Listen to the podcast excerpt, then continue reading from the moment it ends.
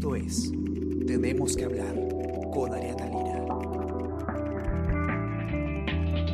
Hola a todos, ¿qué tal? ¿Cómo están? Espero que estén comenzando muy bien su semana. Está con ustedes Ariana Lira y hoy tenemos que hablar de las elecciones internas que eh, van a tener los partidos políticos eh, ya pronto.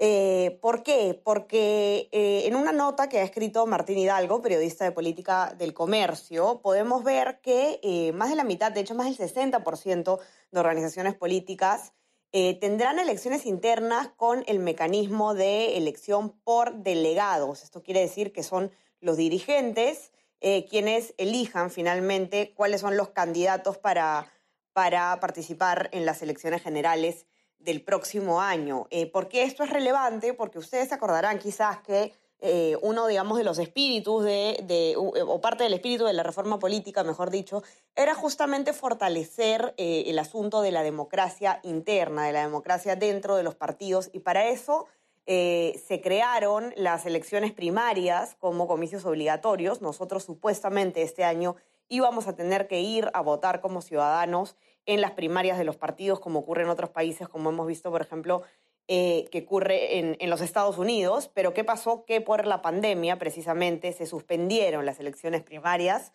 eh, y se, se, mantuvieron las elecciones internas. Pero ¿qué pasó?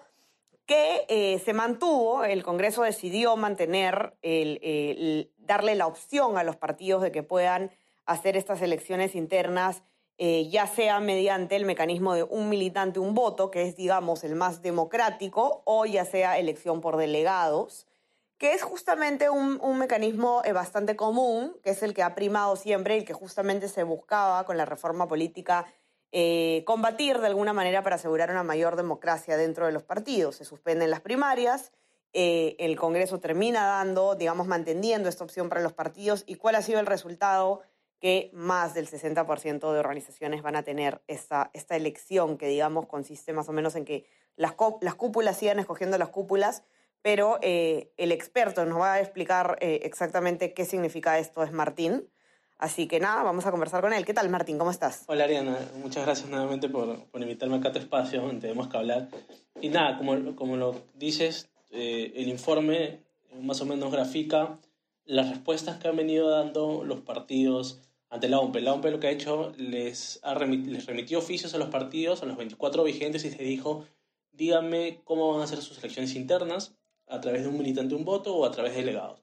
Y de los 24 vigentes, 16 han respondido que lo van a hacer a través de delegados, 5 a través de un militante un voto, y 3 aún no responden. De los tres que no han respondido hasta la fecha es el Partido Morado, Vamos Perú y Democracia Directa eh, conversamos con, con, la gente de, de, Partido Morado, que en el 2020 hizo su elección a través de un militante de un voto, y nos dijeron que todavía no han tomado una decisión.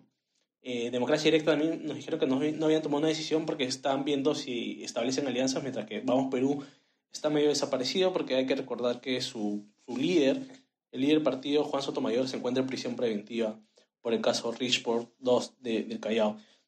Entonces tenemos que la mayoría repite lo que ya había venido haciendo en, en procesos electorales anteriores, que es elegir a través de delegados, ¿no?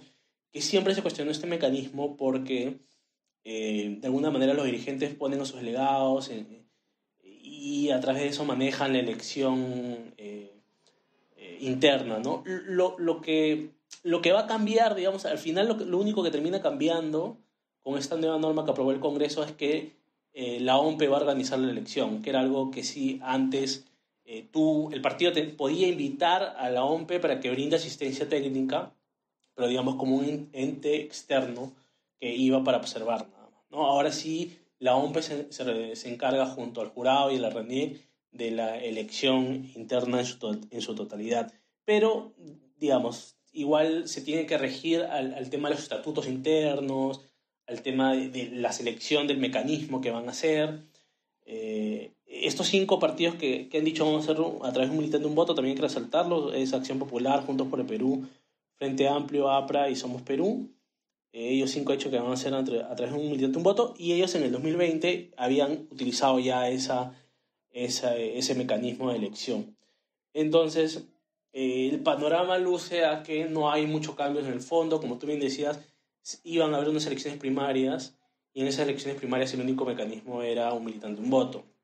Incluso tú tenías que eh, captar cierto nivel de, de, votantes en la interna para poder... Había una valla, ¿no? para poder tú postular en, la elección general, eh, que es una especie de filtro, ¿no? Podrían haber 24 partidos, pero si de los 24 solo 5 lograban eh, captar ese número de votos, eh, solo esos 5 pasaban a la elección general. Y un poco es lo que nos, nos, dice la, la gerenta de, de Información y Educación Electoral de la OMPE, que, que, no, nos, nos brindó información sobre este tema de las elecciones internas, que nos aseguraba que el gran reto para los que hacen la elección de un militante un voto es eh, convocar la participación de, sus militantes, ¿no? más aún en un escenario de pandemia. ¿no? Es lo que nos explicaban que normalmente, las, históricamente, las, la participación de los militantes en elecciones internas es baja.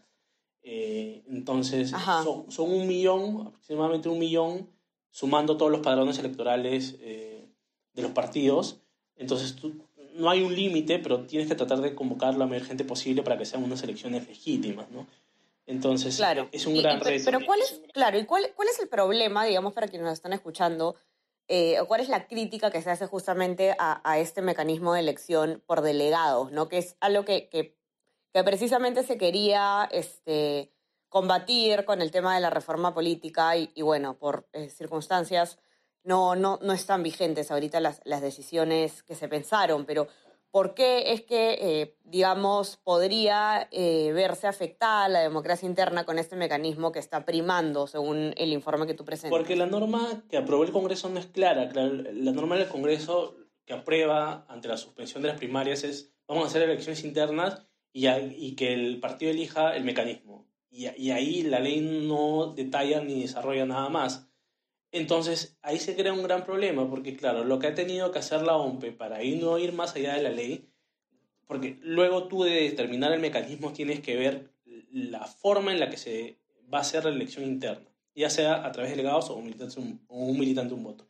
Entonces, ¿cómo presentas las candidaturas? Entonces, al no haber un desarrollo, lo que ha tenido que, la OMPE tiene que interpretar en la manera más amplia posible, ¿no? Para que no se diga que están afectando la participación electoral. Entonces lo que ha tenido que hacer es abrir las dos vías, que es una a través de candidaturas individuales o a través de candidaturas cerradas y eh, cerradas. Que las cerradas a su vez pueden ser bloqueadas o abiertas. ¿Esto qué quiere, qué quiere decir? Que es diferente a que tú, eh, es más competitivo que tú abras una eh, candidatura individual porque es, tú votas por, un, por cada persona, ¿no? Entonces, claro, o sea, abierta es que, digamos, tú puedes ejercer el voto preferencial. Exacto. ¿no? O sea, tú puedes decir de esta lista yo escojo a eh, fulanito, menganito, y en las cerradas no, esta es la lista y vótala o vótala. Claro. Y entonces lo que suele pasar es que se, termina armando una lista única, cerrada, y ya no se presentan otra lista, y esa lista es la que va, y esa lista normalmente ya está arreglada eh, entre la dirigencia, entre las personas, es lo que se presta además para que hables eh, lo que, lo que siempre se ha dicho de la venta de cupos, eh, el que tiene más plata ocupa primeros números o el más conocido, la figura más mediática. Entonces vas con una lista y, entonces ya no es una elección competitiva, es una elección donde simplemente la gente va a ratificar lo que ya se eligió, porque es difícil que esa lista no, no alcance una votación, digamos, ¿no? Y solo podrían haber lista, dos listas en, pues, en partidos pero, eh, que tienen disputas internas, y no estamos hablando de elecciones competitivas, estamos hablando de dos disputas de dos bandos que intentan imponer sus listas, ¿no? Entonces, por ejemplo, en Acción Popular tienes hasta tres precandidatos, en el Frente Amplio hay dos bloques, el de Arana, el de Humberto Morales, entonces, salvo esos partidos, lo demás, lo más probable es que, además de que van a hacer su elección a través de delegados, van a ser eh, listas cerradas. Entonces va a ser, porque hay que explicar también que para, para la elección por delegados es un doble proceso. Es primero convocas a tus militantes para que elijan a los delegados, pero ahí también lo que van a hacer es presentar una lista cerrada de delegados, allegados a la dirigencia, se vota por esa lista de delegados, allegados a la dirigencia, y después ellos son los que eligen a los candidatos finales, eh, eh, a la lista de candidatos finales, que ahí también lo más probable es que sea una lista cerrada bloqueada. Entonces, nuevamente, no hay competitividad, no hay democracia interna, es, vamos a repetir lo que se ha venido dando en los últimos procesos electorales, que, que, era todo lo contrario que se pretendía con la norma. Y hay que aclarar algo, porque he visto mucha gente eh, que se genera confusión con esto. Eh, las listas internas sirven eh, sobre todo para definir las, eh, los candidatos al Congreso y al Parlamento andino. La fórmula presidencial más o menos que siempre es una, incluso en el reglamento que, que ha emitido la OMPE dicen que hay tres tipos de, de candidaturas.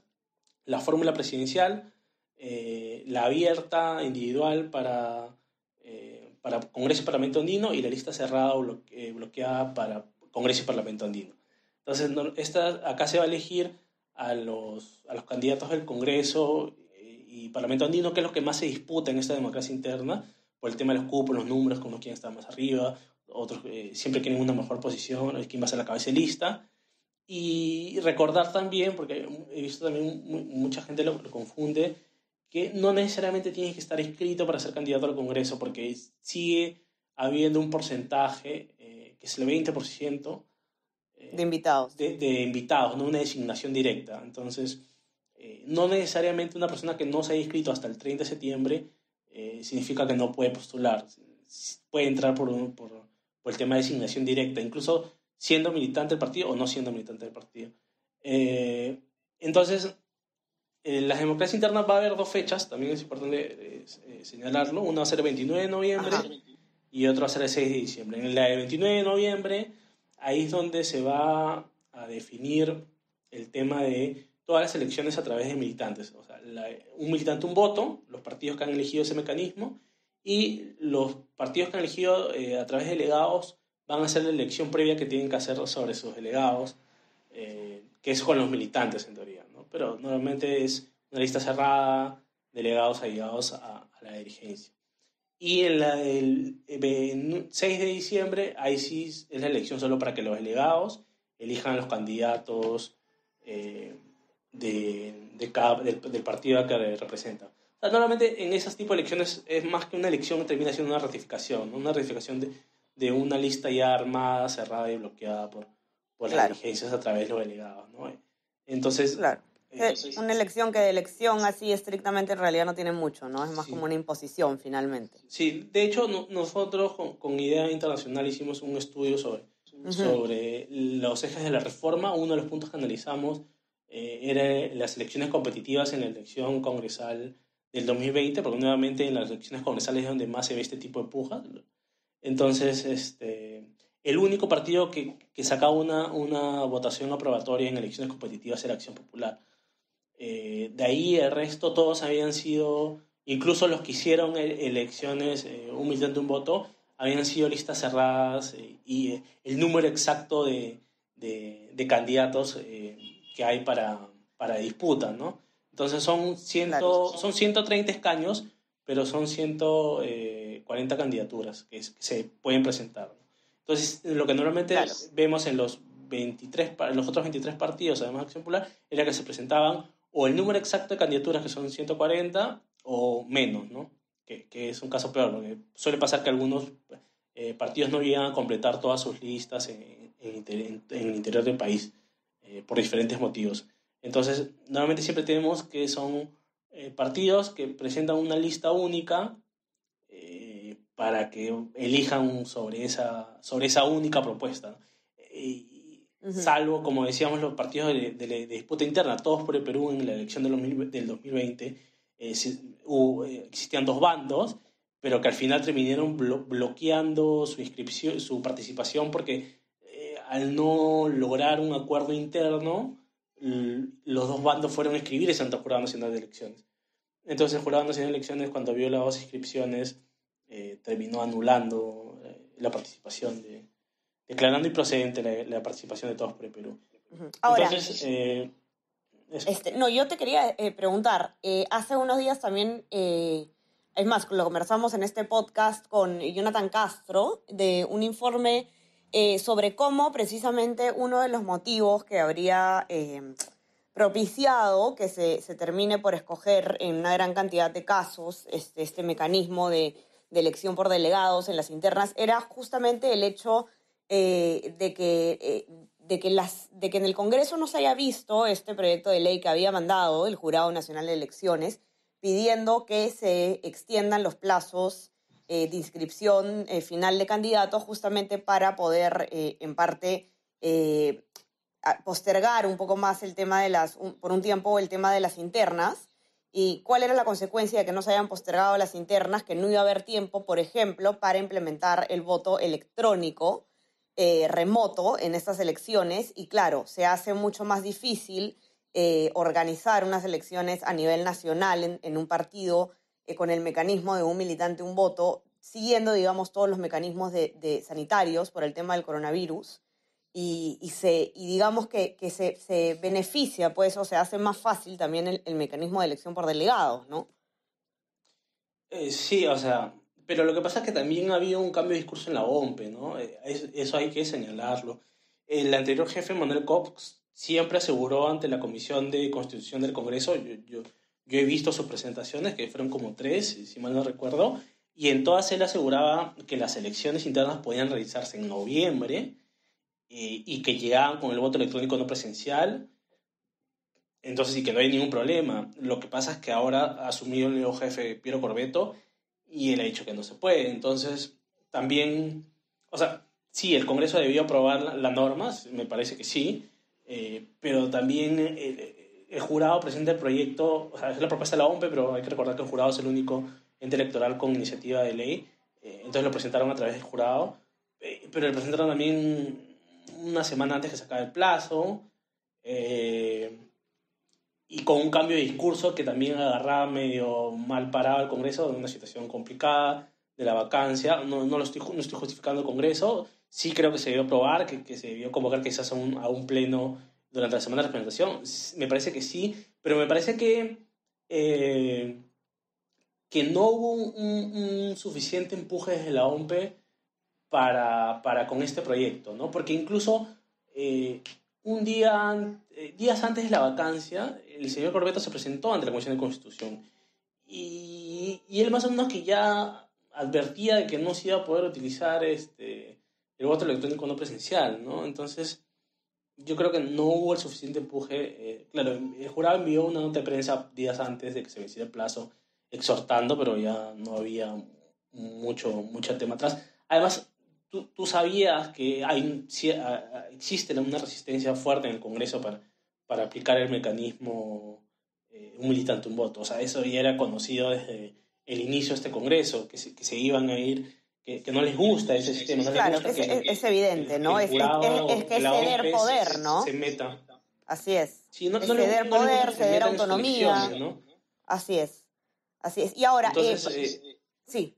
No, no, y, y, entonces sabías que eso había que quizás desde el primer día que entró el señor Corbeto, porque yo imagino que esto, o al menos la semana que entró, él ya sabía más o menos esta problema, de estos problemas eh, del voto electrónico y necesitaba la auditoría y que, y que es totalmente válido, quizás eh, presentar el proyecto eh, mucho más antes, ¿no? Para, para poder sociabilizarlo. Se ha visto ahora último, en la última semana que para aprobar un proyecto de ley en el Congreso necesita bajar al llano. La, la ministra de Economía ha tenido que bajar al llano para aprobar un texto consensuado en el tema de este, del congelamiento de deudas. Entonces, no era simplemente presentarlo y esperar de buena fe que el Congreso lo apruebe.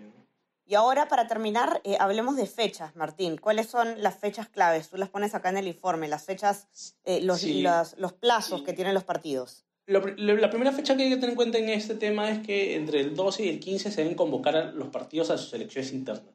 Esto quiere decir que en la próxima semana ya, o en el transcurso de esta semana, eh, el Partido Morado, Vamos Perú y Democracia Directa, son lo, que son los tres últimos que no han definido, deben notificar sobre su mecanismo de elección para que a partir de eso ya la OMPE este, tiene que empezar más o menos a correr, los tiempos son cortos para organizar todas las, eh, las elecciones internas. Hay que recordar que cada partido este, tiene su, eh, eh, su estatuto, sus reglas, entonces más o menos que la OMP tiene que acomodarse a eso. Y algunos pues no tienen las cosas muy actualizadas o, o muy, muy bien establecidas del todo, ¿no? Hay que recordar que estamos ante partidos eh, que no tienen una estructura partidaria eh, establecida o, o, bien fijada, ¿no? Son más que todo vehículos electorales.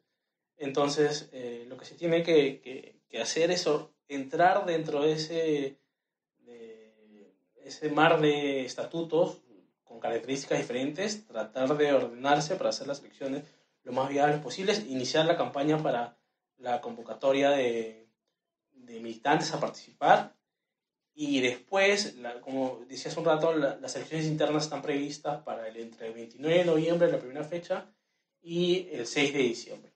Después de eso viene la inscripción de candidaturas, que se ha ido más, el, plazo límite es el 22 de diciembre, que ahí tenemos que tener a todos los, eh, a todos los candidatos, sobre todo al Congreso, llenando su ficha de declaración jurada de vida. Ahora hay un nuevo formato, eh, es bien tedioso por toda la información que tienes que recabar.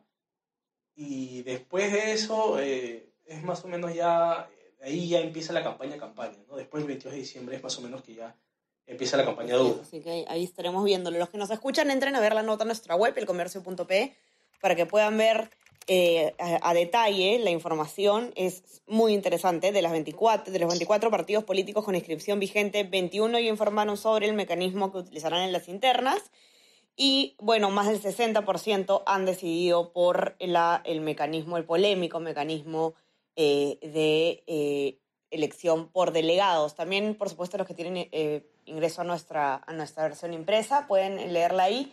Y nada, tenemos información actualizada sobre todo el tema electoral, sobre todo lo que está pasando en el panorama político, sobre el coronavirus en el Perú y en el mundo y todo lo que tienen que saber de eh, Lima y regiones. No se olviden también de suscribirse a nuestras plataformas. Estamos en Spotify, eh, SoundCloud, Apple Podcast y Spreaker para que puedan escuchar todos nuestros podcasts y también suscríbanse a nuestro WhatsApp, El Comercio te informa, para que puedan ir recibiendo lo más interesante de nuestro contenido a lo largo del día. Gracias Martín por venir nuevamente al programa. Que tengas un buen día. Cuídense todos, que tengan un buen día y buen inicio de semana. Chao, chao. Esto fue Tenemos que hablar Esto fue El Comercio Podcast.